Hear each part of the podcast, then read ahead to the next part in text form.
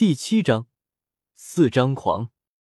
正因为如此，中年男人才会一脸见了鬼的表情。要知道，当初李来刚刚加入全信的时候，就是中年男人负责带他的。虽然说全信是一个十分松散的艺人组织，并没有太过明确的级别划分，但是大概的地位高低区分还是有的。在全信之中，这中年男人。差不多相当于是李来的顶头上司，所以他对于李来的实力可是十分了解的。作为一个先天异人，李来觉醒的异能真心挺垃圾的，甚至可以说是搞笑。再加上李来体内的攀分有限，所以中年男人之前对于李来的评价就是一个字：平庸。可是现在这是什么情况？这小子嗑药了吗？为什么突然变得这么猛？别发呆呀，回答我的问题。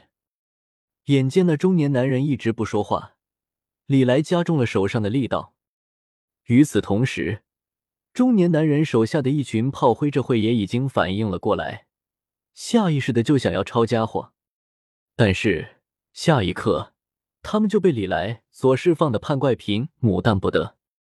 李来现在体内所蕴含的牛，仅仅只是外放出一部分，那些凝聚成实质的牛，也足以压制的这群三四流的全性艺人了。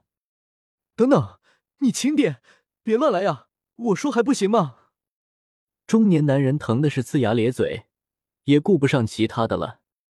作为全性高级炮灰，能在一次次的行动之中活下来，除了实力之外。中年男人也是有自己的保命技巧的，那就是足够从心。再说了，李来本来就是全信的人，自己把吕梁的情报泄露给他，也不算违规呀。理直气壮，JPG。既然中年人愿意配合，那事情就好办了。李来毕竟也不是什么恶魔，在得到了自己想要的情报之后，就直接离开了。当然，离开的时候。李来的脸色并不是太好看。李来这次确实打听到了吕梁的下落，但问题是，吕梁现在和四张狂待在一块。四张狂算是全性之中比较活跃的一个组合，成员包括穿肠毒豆梅、刮骨刀夏荷、霍根苗、沈冲、雷烟炮高宁四人，能力分别代表九色财气。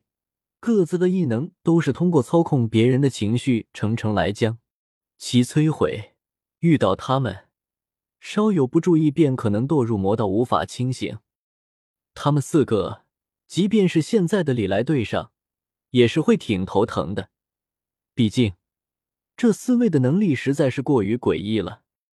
原著之中，即便是异人界最顶尖的高手，一生无暇的陆老爷对上他们。都差点翻车了，所以李来对于这四人的异能，那可是十分警惕的。和他们的先天异能比起来，李来觉醒的先天异能嘴炮，真心有点上不得台面。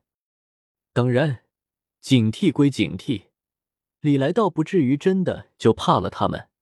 再说了，李来现在好歹也算是全信的成员，不是？甚至如果仅仅只论资历的话。还算挺资深的那种，所以李来觉得他还是能够和四张狂好好沟通沟通，然后把吕梁借过来用用的。因为已经搞清楚了吕梁和四张狂的下落，李来也没有耽搁时间，很快就来到了一栋距离龙虎山不远的私人别墅。这地方并不是属于全信的据点，而是东乡庄胡林的产业。来自新小群